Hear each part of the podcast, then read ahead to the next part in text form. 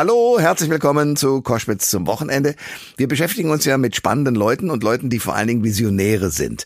So einen habe ich in diesem Podcast, nämlich Holger Laudelei der hat schon relativ früh angefangen, sich zu überlegen, wie gelingt das möglicherweise mit der Energiewende. Also ich meine, uns allen ist klar, nach diesen Temperaturen auch im Juli, dem heißesten Juli seit der Messung von Temperaturen überhaupt auf diesem Planeten, wir müssen raus aus diesen fossilen Energieträgern, also CO2-Emissionen, soweit es geht, müssen runter, Klimaschutz an allen Ecken und Enden weil, das sagt uns natürlich die Klimaforschung ziemlich unverblümt, sonst steuern wir in eine Welt, die nicht sehr lebenswürdig und liebenswürdig mehr ist. Und dazu gehört die Energiewende. Aber wie kann die gelingen? Und das genau will ich mit einem Mann besprechen, der ein paar gute Ideen schon frühzeitig hatte, unter anderem auch das sogenannte Balkonkraftwerk. Holger Laudelei hier in diesem Podcast. Viel Spaß. Der Thomas Koschwitz Podcast. Ihr hört Koschwitz zum Wochenende mit einem Mann, der ja Diplom-Ingenieur ist, Unternehmer ist und zwar auf einem ganz besonderen Gebiet. Und äh, im Norden, äh, in der Nähe von Bremen, sagt man, glaube ich, Moin und das reicht schon. Holger Laudelei, Moin. Ja, moin. Wenn man moin moin sagt, man ist man gesprächig. So, aber ich würde Sie gerne gesprächig haben, weil Sie sind ähm, zunächst mal mit einem Unternehmen im Bereich Medientechnik gestartet vor vielen, vielen Jahren. Äh, ich denke da so an Lautsprecheranlagen auf Bühnen und ähnliches dürften Sie da gemacht haben. Und dann Mitte der 80er sind Sie im Bereich erneuerbarer Energien mit Ihrem Unternehmen aktiv geworden. Und ich frage mich einfach, welche Motivation beziehungsweise was war es, was steckt dahinter, an einem sonnigen Tag in den 80ern morgens zu sich selbst zu sagen, so, Medientechnik ist ja ganz schön und gut, aber Energiewende vorantreiben, das ist meine Passion.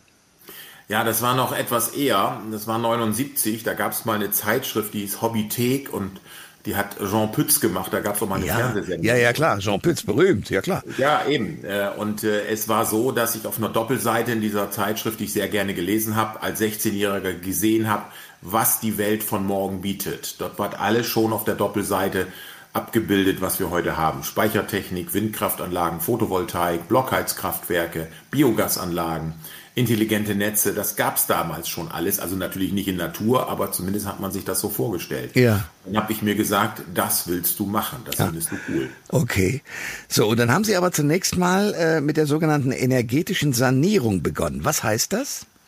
Ja, ich habe äh, dann angefangen, mich ernsthaft mit äh, Bauten zu, äh, zu beschäftigen und habe ernsthaft angefangen, mir zu überlegen, wie kann man solche Häuser entsprechend auch versorgen, also Eigenversorgung zu machen. Und dann haben wir angefangen, energetisch Gebäude zu sanieren. Das heißt, uns angeguckt, was machen die Dächer, was machen die Fenster, was macht die Kellerdecke, wenn ein Keller da war, oder was machen die Wände. Und dann haben wir angefangen, die ersten Gebäude zu sanieren in den 80ern. Großartig. Ich frage mich nur, also das ist ja im Grunde genommen das, was im Grunde genommen heute am wichtigsten ist, dass man anfängt, diese Energiewende ernst zu nehmen. Äh, aber Ihr Motiv war sozusagen einfach nur die Zukunft jetzt schon zu machen in den 80ern oder was war der Auslöser zu sagen, eigentlich ist das die bessere Idee und äh, äh, dieses ganze Verqualmte wollen wir gar nicht erst haben? Ja, also mein Ansatz war immer, ich wollte modern sein und ah. mir war klar, ich habe schon sehr, sehr früh in meiner Jugend das Buch gelesen, Die Grenzen des Wachstums weiß nicht, ob das äh, bei den Zuschauern oder Zuhörern bekannt ist. Und diese Grenzen des Wachstums haben mir aufgezeigt, dass wir so nicht weitermachen können und dass eben da auch die entsprechenden äh, energetischen Ressourcen einfach knapp werden. Und ich wollte einfach was dafür tun, dass wir uns aus der Umwelt versorgen können. Und habe dann Mitte der 80er Jahre auch die allererste Photovoltaikanlage gebaut großartig. Vor allen Dingen, ich meine, wir wissen seit den 70ern aus dem Club of Rome, dass die genau. Probleme, die wir jetzt mit dem Klimawandel haben, dass die auf uns zukommen werden. Aber es hat irgendwie einer, keiner reagiert und alle haben gedacht, ach, das geht lustig so weiter. Das ist ein Drama. Ähm, Sie haben es gerade schon mit der Photovoltaik kurz angerissen. Sie gelten so ein bisschen als der Erfinder äh, und zumindest der Pionier der Balkonkraftwerke. Da frage ich mich natürlich, wie sind Sie drauf gekommen und was machen diese kleinen Photovoltaikanlagen so besonders? Also äh, ich gelte nicht nur als der Erfinder, ich bin auch der Namensgeber der Balkonkraftwerke. Ach, okay. Ja, geschützt und abgesichert, das ist ja gut. Ja, das ist sogar geschützt, aber können alle gerne verwenden, das ist mir egal. Ich will immer, ich bin immer für die Energiewende in Bürgerhand und das war eben auch der Ansatz damals. Vor über 20 Jahren haben wir uns überlegt, Mann, das ist ja alles kompliziert mit Photovoltaikanlagen. Das muss laienbedienbar werden, das muss einfacher werden, das muss jeder anwenden können. Und dann haben wir die ersten Dinge vorgestellt vor über 20 Jahren auf einer kleinen Solarmesse in Bremen. Keiner hat uns ernst genommen. Wir haben dann ein Elektroauto geladen über sogenannte Balkonkraftwerke und haben das auch nachweisen können, dass da nichts aus dem Netz gezogen wurde, hat keiner verstanden. Aber wir haben dann nicht aufgegeben und im Laufe der Jahre haben wir diese Balkonkraftwerke zu einem Produkt gemacht, ja, was man heute überall kaufen kann. Irre, weil ich habe eine alte Folge von Schirm, Charme und Melone mit Emma Peel im Kopf. Oh, da das ist meine Lieblingssendung. Ja, uralt und da hatten die eine ein Photovoltaik-Teil, das unfassbar hell bestrahlt werden musste, damit da ein bisschen Strom rauskam. Insofern kann ich sagen wir mal, die Skepsis, die damals Ihnen gegenüber existiert hat, äh, schon nachvollziehen. Aber was ist das Besondere an diesen Balkonkraftwerken? Wie funktionieren die? Was machen die aus? Naja, das Besondere daran ist, dass jeder es nutzen kann. An den Balkonkraftwerken ist ein Schuko-Stecker dran. Es ist ein Wechselrichter an den Balkonkraftwerken, also wo der Gleichspannungsstrom, der von dem Modul kommt, umgewandelt wird in den Wechselstrom, den wir in der Steckdose haben. Und dann steckt der der Anwender das nur in die Steckdose, richtet das Richtung Sonne aus und äh, dann wird der Zähler langsamer drehen. Wir haben das am Anfang die Zählerbremse genannt. Okay, das heißt aber mit anderen Worten, äh, es geht tatsächlich und das ist auch kein Problem, es gibt keinen kurzen und keine Sicherung fliegt raus, wenn man sozusagen diese Photovoltaikanlage mit der Steckdose verbindet, weil ja kommt da normalerweise der Strom raus. Ja, das ist ja etwas irrig immer, diese Meinung. Äh, wir sagen immer, ein Schuko-Stecker kontaktiert und dem ist das völlig gleichgültig, in welche Richtung der Strom fließt, also ob das aus der Steckdose rauskommt oder in die Steckdose reingeht. Und äh, der Strom verteilt sich in dem Gebäude nach dem Grundsatz der Physik. Strom äh, nimmt immer den Weg des kleinsten Widerstandes und das ist eben äh, der Trick dahinter. Und so bleibt dieser Strom auch im Haus, weil der Weg vom Kraftwerk zu der Wohnung oder zu dem Haus, der ist halt weiter. Und dadurch kann das Photovoltaikmodul das eigene Haus versorgen. Das ist das Charmante daran. Holger Laudelei ist mein Gast bei Koschwitz zum Wochenende. Wir sprechen über etwas, was faszinierend ist, weil es so einfach scheint, nämlich Photovoltaikanlagen am eigenen Balkon anzubringen, also das Balkonkraftwerk. Sie haben schon gesagt, es gibt da ähm, einen sogenannten Wechselrichter, der aus dem Gleichstrom, der aus dem Modul kommt, den Wechselstrom macht, den wir brauchen, wenn wir das Netz äh, versorgt haben wollen. Es gibt aber auch sozusagen die traurigen Geschichten drumherum. Irgendein äh, Anbieter, ich glaube ein chinesischer Hersteller, hat Wechselrichter in ein wichtiges Bauteil äh, nicht verbaut und demzufolge hat das gar nicht funktioniert. Wie war diese Geschichte? Also es war nicht nur ein chinesischer Hersteller, wir wissen es, dass es mehrere waren. Ach, also Absicht. Und, äh, ja, so wie wir das im Moment noch sehen, war es Absicht, vielleicht auch Unkenntnis oder vielleicht auch um den Wechselrichter zu schützen, damit er die Garantiezeit übersteht. Ich will das mal kurz erklären. Wir haben hier in Europa eine Regel, die heißt RR 4105. Das ist eine ganz bestimmte VDE-Regel, die dafür sorgt, dass ein Wechselrichter in einem Fehlerfall sicher abschaltet, und zwar in einer sehr kurzen Zeit. Und dieses sogenannte Relais, also dieser mechanische Schalter, der in dem Wechselrichter verbaut ist, der wurde weggelassen. Und mhm. das können wir hier in Europa nicht dulden. Das heißt mit anderen Worten, wenn da was schiefgegangen wäre, wäre gleich das ganze Netz kaputt gegangen. Kann ich so verstehen? Ja, es ist ein sogenannter Netz- und Anlagenschutz und bei der Menge, die jetzt von Balkonkraftwerken im Markt äh, auftauchen, ist es eben so, dass dieser Netz- und Anlagenschutz unbedingt hier bei uns in Europa funktionieren muss. Und äh, wenn man das weglässt, dann kann man äh, im Netz tatsächlich Probleme bekommen, ja. Jetzt gibt's überall äh, Balkonkraftwerke zu kaufen. Ich glaube, auch im Fernsehen wird dafür Werbung gemacht. Äh, wenn wir jetzt davon ausgehen, dass die Leute sich informieren und einen netzkonformen Wechselrichter nehmen und so weiter, was muss ich denn beachten, wenn ich mir jetzt so ein Balkonkraftwerk an meinen Balkon hängen will? Also es ist eigentlich ganz einfach. Balkonkraftwerke wurden geschaffen, um Standby-Verbräuche auszugleichen. Und da haben wir immer schon empfohlen, wenn ich einen Balkon habe, dass ich zwei Module benutze, weil am Balkon habe ich nicht so hohe Erträge, wie als wenn ich das jetzt auf eine Garage aufständere zum Beispiel, mhm. also wenn ich das schräg mache. Und man muss eben beachten, kann der Balkon diese Module tragen? Das ist ganz, ganz wichtig, kann die Statik des Balkons. Ah, die sind schwer? Ja, die wiegen 22 Kilo bis 25 Kilo. Okay und ich muss sie halt am Balkon in der Senkrechten befestigen.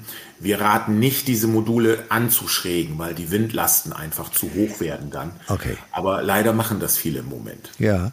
So, und dann habe ich das also angeschlossen. Was muss ich etwa bezahlen? Das kommt drauf an. Die günstigsten Angebote sind jetzt 399 Euro für zwei Module und einen Wechselrichter. Äh, das ist natürlich ein Angebot, was qualitativ äh, nicht nutzbar ist aus meiner Sicht. Da werden Sie nicht viel Freude dran haben. Warum?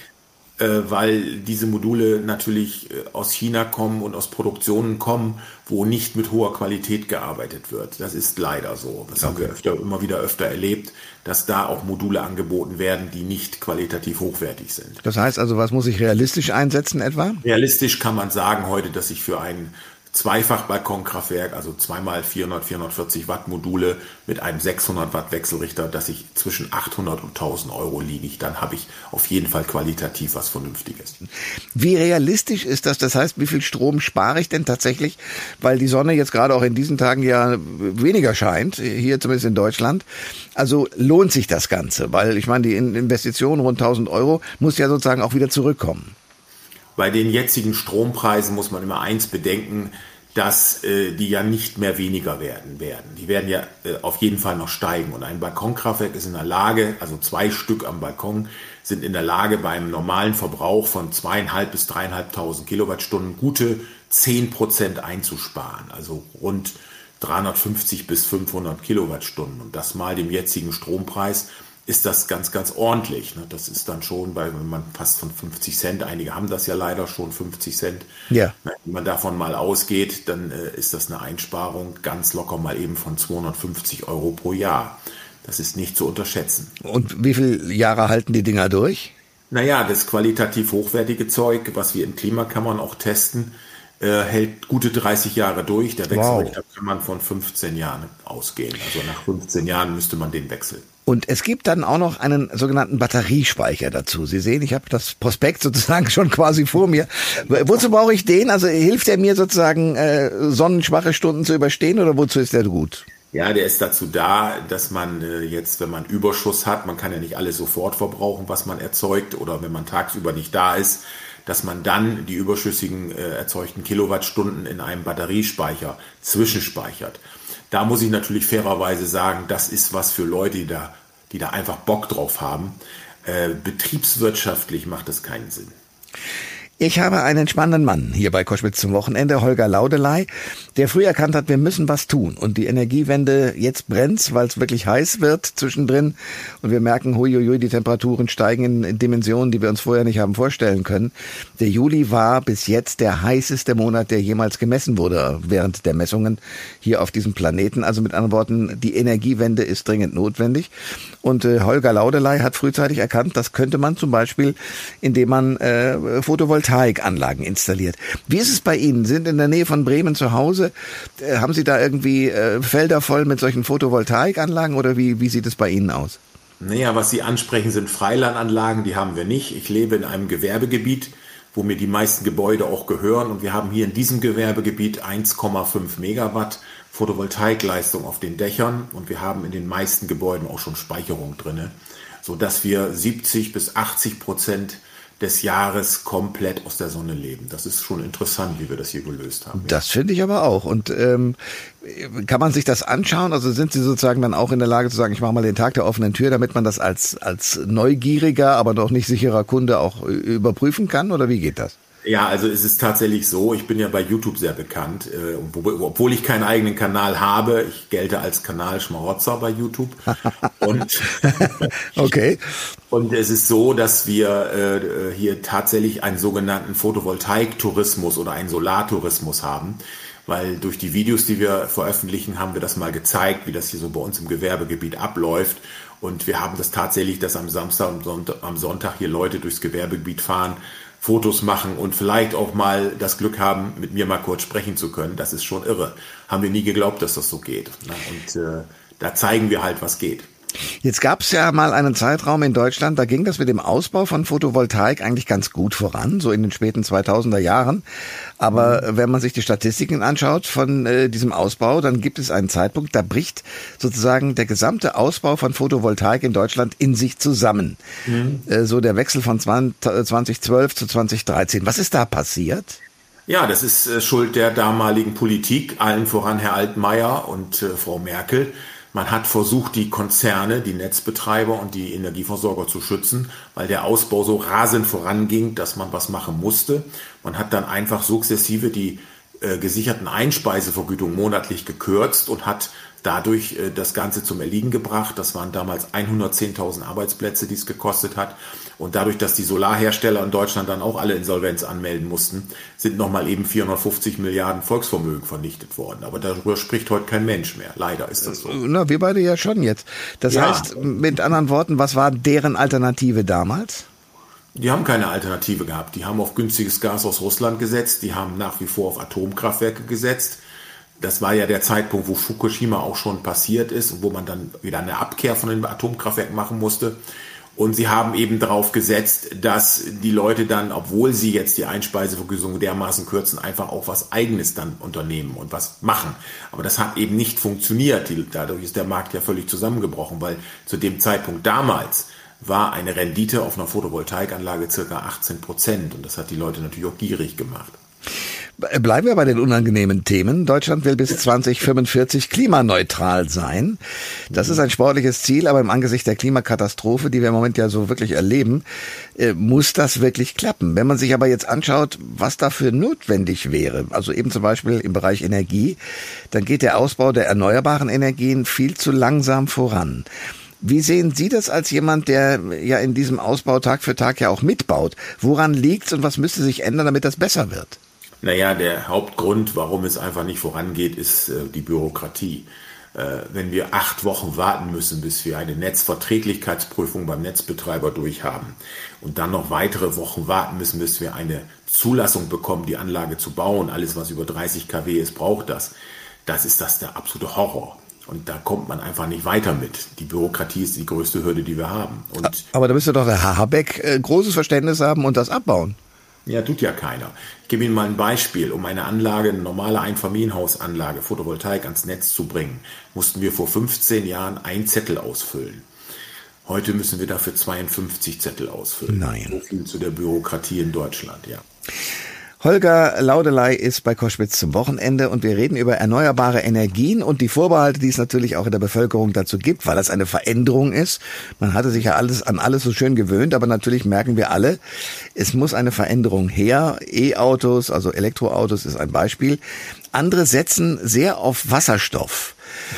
Was sagen Sie dazu? Da schmunzeln Sie schon. Ja, also ich weiß, dass wir die Wasserstofftechnologie brauchen als sogenannte strategische Langzeitspeicherung.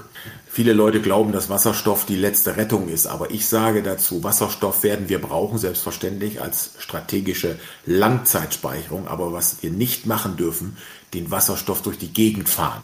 Durch die Gegend fahren meine ich, viele glauben ja, dass das Wasserstoffauto noch eine Chance hat oder der Wasserstoff-LKW. Das ist nicht der Weg, der bei Wasserstoff der sinnige ist, weil die Umwandlungsverluste einfach viel zu groß sind. Das müssen Sie mir erklären. Warum sind die um? Weil ich denke ja, mir, Sie müssen aus erneuerbaren Energien Wasserstoff herstellen. Also aus Strom müssen Sie Wasserstoff machen. Das ist ganz einfach, haben Sie in der Schule schon gehabt. Das ist äh, ein Wasserglas, nehmen zwei Elektroden rein, Strom drauf und am Ende kommt Wasserstoff raus. Ja. Ganz einfach erklärt. Haben wir in Physik in der sechsten Klasse schon gehabt. Ganz genau. So, da haben wir aber einen Verlust von 50 Prozent. Und dann müssen sie den Wasserstoff ja irgendwo lagern, irgendwo unter Druck setzen, in irgendwelchen Behältern und müssen den ja wieder entweder rückverstromen oder in Wärme umwandeln. Und da verlieren wir nochmal 50 Prozent. Wenn man jetzt rechnen kann mit Prozenten, weiß man, dass das von oben, von den erneuerbaren Energien bis zur Wirksamkeit 75 Prozent Verluste sind. Und das kann man auch in Kauf nehmen, aber jetzt darf man nicht anfangen und die Verluste noch größer werden lassen, indem man den Wasserstoff noch durch die Gegend fährt.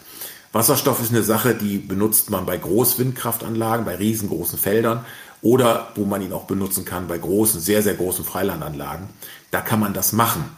Äh, und dann muss man den als strategische Langzeitspeicherung sehen. Das heißt, wenn wir im Winter einfach zu wenig Strom haben, dann muss man die Gaskraftwerke mit diesem Wasserstoff befüttern, den man im Sommer aus Photovoltaik oder im Winter sogar aus Wind gewonnen hat. Das ist der richtige Weg. Alle anderen Wege würden nicht funktionieren. Ähm, es gibt äh, Vorbehalte, und ich rede von den Menschen, nicht von der Politik, auf größerer Ebene. Zum Beispiel Wind und Sonne zur Stromerzeugung, das genügt nicht für ein Industrieland wie Deutschland, wird da gesagt. Und das bedeutet dann für manche, wer sich für Erneuerbare einsetzt, ist für die Deindustrialisierung. Äh, ist das Blödsinn oder ist da was dran? Naja, das ist ja völliger Blödsinn. Diese Leute können alle nicht rechnen. Ähm, ich gebe Ihnen mal ein Beispiel, nur dass Sie einfach mal die Dimensionen erkennen. Deutschland verbraucht 600 Milliarden Kilowattstunden jedes Jahr. Das ist eine Menge und wir erzeugen heute schon mit erneuerbaren Energien etwa 300 Milliarden Kilowattstunden. Das heißt, wir sind auf einem guten Weg. Und ich mag diese miese Peter einfach nicht mehr hören.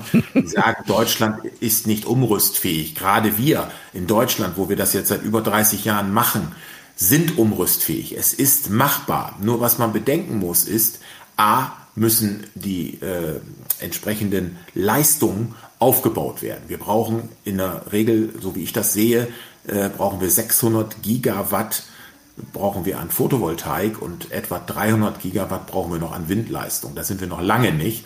Und was ganz, ganz wichtig ist, wir brauchen Speicherung. Und zwar Speicherung im großen Maßstab. Einmal äh, in der Langzeitspeicherung über Wasserstoff und äh, dann natürlich letztendlich über Lithium-Ionen-Technik oder neuere Techniken wie äh, Feststoffakku oder sogar Graphentechnologie. Das sind alles Technologien, die müssen hier entwickelt werden. Die sind, werden auch hier entwickelt in Deutschland. Und wenn wir das so machen, dann sind wir spätestens 2050 zu 100 Prozent autark. Aber auch diese ganzen, sagen wir mal, sehr energiefressenden Unternehmen, äh, in denen Metall verarbeitet wird und so weiter, da glauben Sie auch, dass das sozusagen in, in Deutschland funktionieren würde? Naja, was man ja hier den Fehler macht, diese energiefressenden Unternehmen äh, werden ja mit günstigen Strompreisen gelockt. Die haben ja gar kein Interesse, Eigenenergieversorgung aufzubauen. Das darf man immer nicht vergessen. Wenn man aber diesen Leuten auch sagen würde, pass mal auf, wenn ihr jetzt nichts macht, ihr habt ja riesen Dachflächen, ihr habt ja Möglichkeiten, ihr könnt Windkraftanlagen bauen, ihr könnt mit Blockheizkraftwerken arbeiten. Wenn man das dann denen sagt, ihr kriegt jetzt keinen günstigen Strompreis mehr, dann sind die ja auch gezwungen. Und das ist eigentlich das Problem, dass äh, viele, die sehr viel Strom verbrauchen, ihn auch sehr günstig bekommen. Und das ist ein Fehler.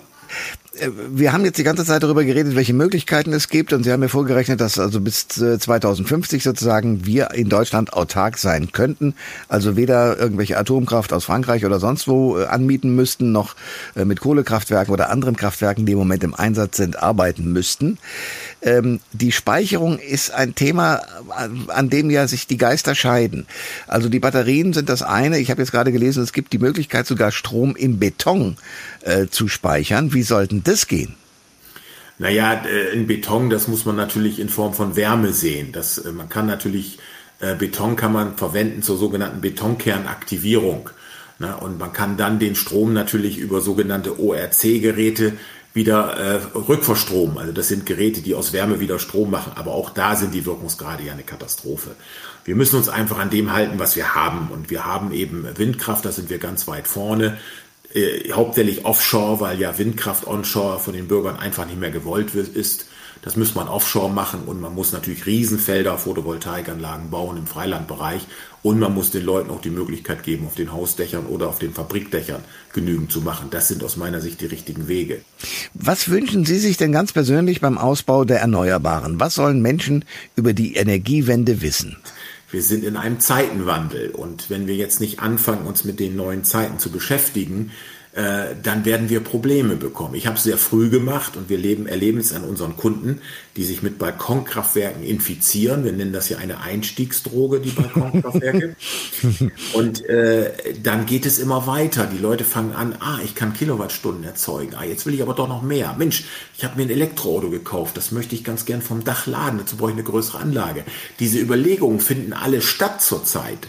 Das heißt, der Bürger ist schon in der Lage, das selbst zu beurteilen und fängt auch an, sich zu vergleichen mit Nachbarn und so weiter. Wir erleben das ja alles tagtäglich hier was kann ich tun? Die Leute reden miteinander und das ist eben der Weg, den wir jetzt gehen müssen.